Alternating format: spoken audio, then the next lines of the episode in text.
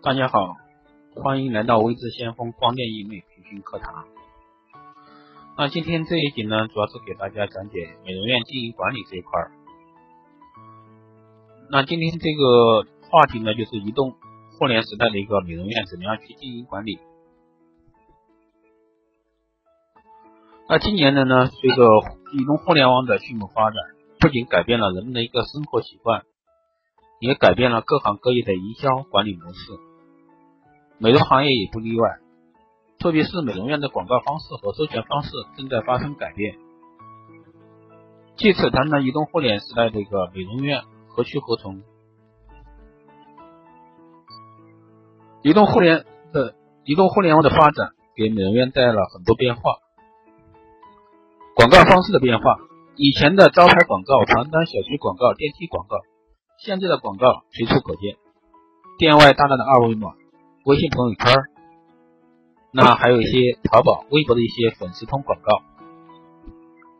那沟通的方式变化，以前靠短信、电话，现在好多人开始和顾客在微信上互动，不光关心顾客钱包，还关心顾客的生活、心情。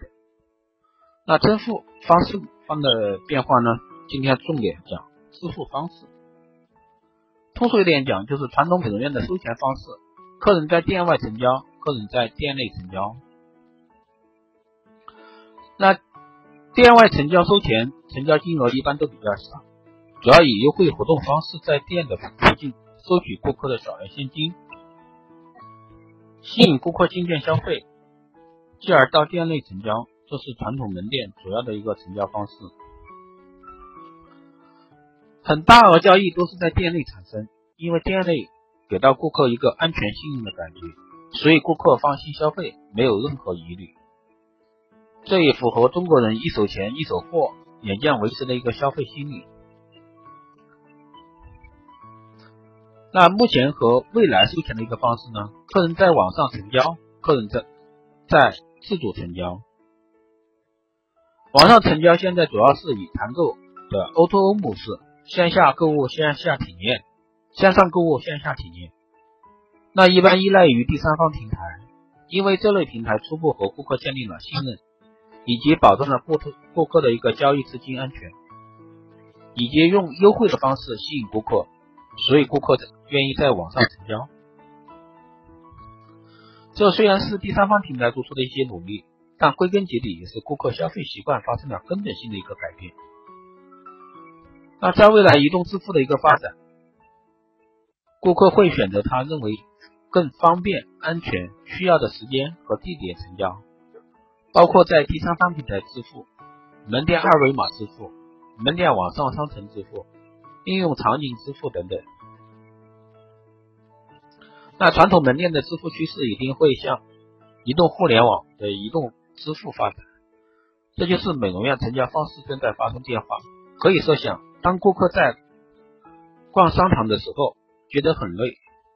那想到回来的时候，在自己的小区美容院做个 SPA，马上咨询店里预约时间。如果一切 OK，顾客会马上支付确定预约时间，然后到店享受服务。这个过程，顾客是在商场，也许在下飞机的路上，也许是在朋友家，也许是在卫生间，也许是在很多个场那个场景。互联网带来的变化，让美容院可以认为带服务的场所。在我培训的课上说到互联网的时候，有人说互联网不可能伸出一只手出来为我们美容院的顾客做服务。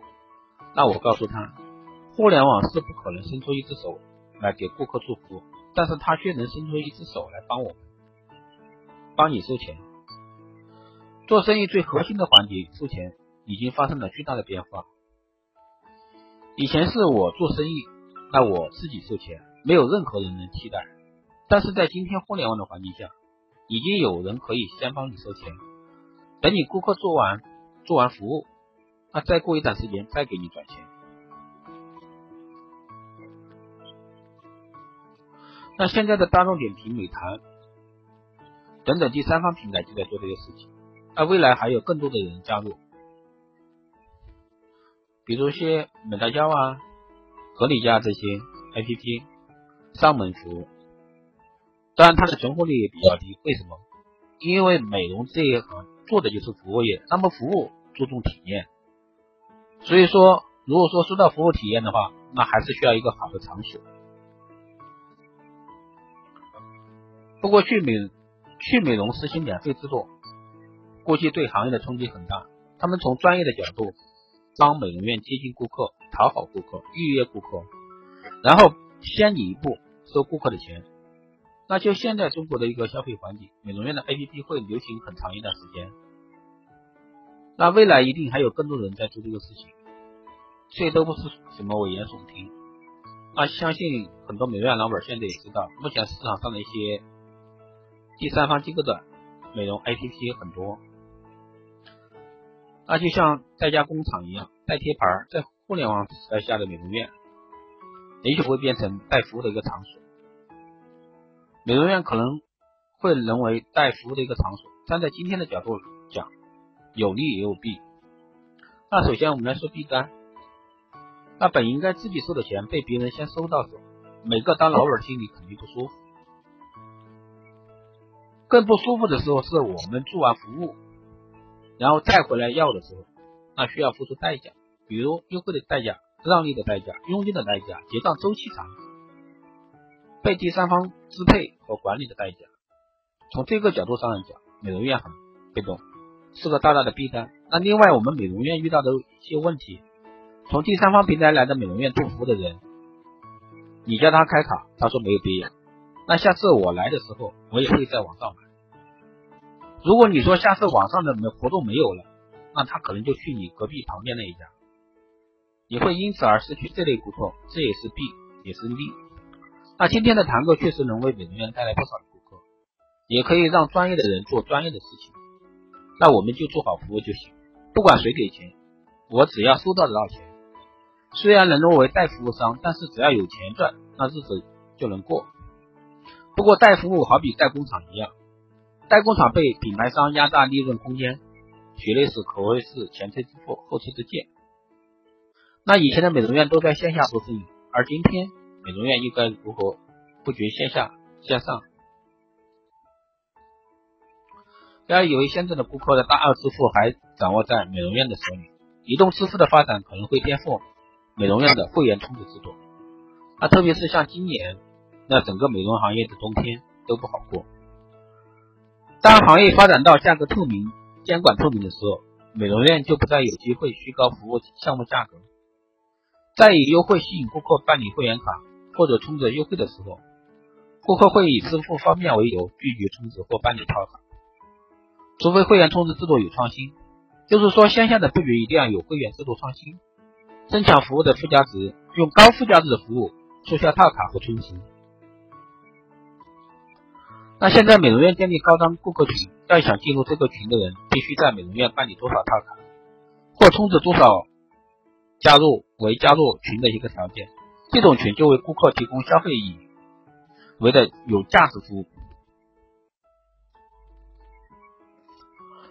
当然，方法还有很多，比如老板以美容院为中心建立一个慈善小组，多组织一些公益活动，通过组织引导、联盟等方式来供线下的顾客凝聚力，增加顾客对店面的一个忠诚度。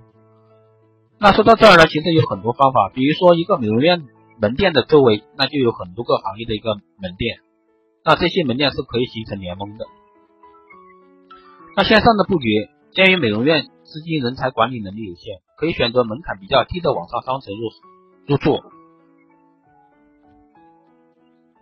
有条件的也可以自己建立自己的一个门店商城，啊，类似苏宁国美的门店商城，目前比较流行的微信商城也可以。总之一句话，选择合适的网上平台展示自己的一个产品项目。那刚刚提到，互联网及移动互联网的发展改变了人们的一个生活习惯。也包括人们的一个消费习惯，顾客消费习惯的一个改变，美容院在这方面应该做些什么？那第一个呢是尝试改变自己的一个支付方式，用自己的亲身体验来改变自己的一个经营方式。第二个呢是建立自己的网上支付平台，主动展示店面、产品、服务项目。那第三个是引导一部分有支付习惯的人使用移动支付付款。那第四个呢，是逐渐引导一部分顾客在自己的门店、商城付款。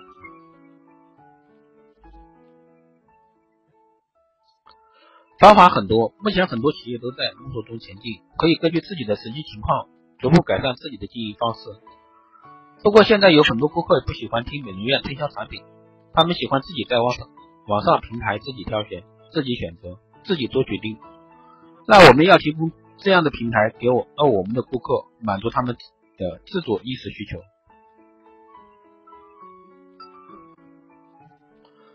移动互联网时代，微信是很好的一个美容院顾客管理工具。不管任何时候，对于美容院来说，顾客管理都十分重要。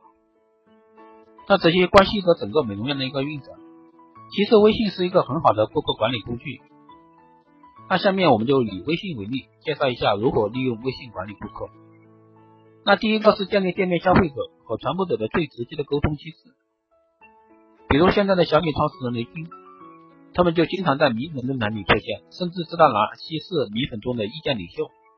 那现在流行的微信，建议美容院的管理者和老板直接将顾客微信加到自己的微信上，随时准备零距离和他们沟通。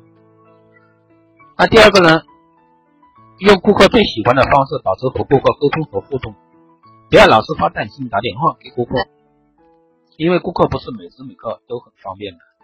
所以要学会碎片化的时间和顾客深度沟通。那前面我们说过，不要光关心顾客的一个钱包，还要关心顾客的生活、心情等。互动的内容包括评价、点缀、点赞、娱乐的游戏，比如说朋友圈低价拍卖产品和项目，或者在朋友圈搞有奖游戏等等。按每天的选择和十个顾客聊天。聊天的话题可以从顾客的朋友圈开始，一个月你至少能和三百个顾客聊天吧。而大部分美容院的顾客基本上就这么个这么个量吧。那第三个呢是善于利用标签，将你和沟通的话题有标签贴上，也可以把顾客的兴趣爱好贴上，用来方便记忆顾客，做顾客分析。有条件的话，把聊天内容也保存起来，从细节去分析顾客，为以后做活动。做好铺垫。那第四个呢？利用精准人际传播，带动新的顾客到店。传统的脑袋心有很多种玩法，那移动互联网时代也有很多种。利用顾客的社交媒体做精准传播就是一种方式。那我有一篇文章单独介绍过，在这里我不细说，有兴趣的可以去看一下。如何让顾客在朋友圈晒你的店面？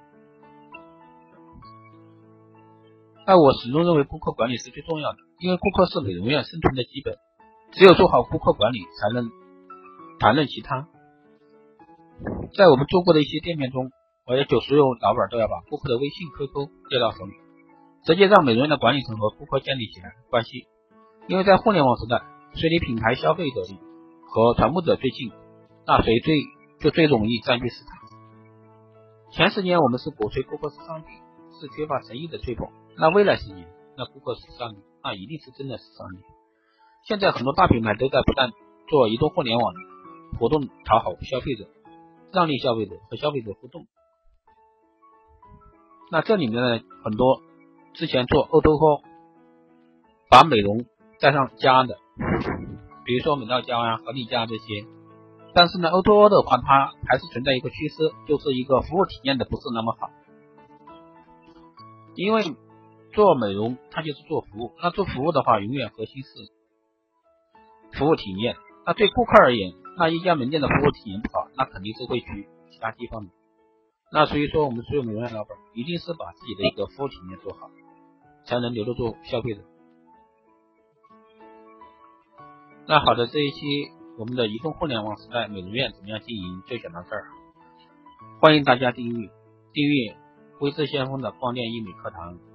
那每一期我都会在这里跟大家分享一些美容院经营管理方面的，有这方面的问题也可以在后台咨询。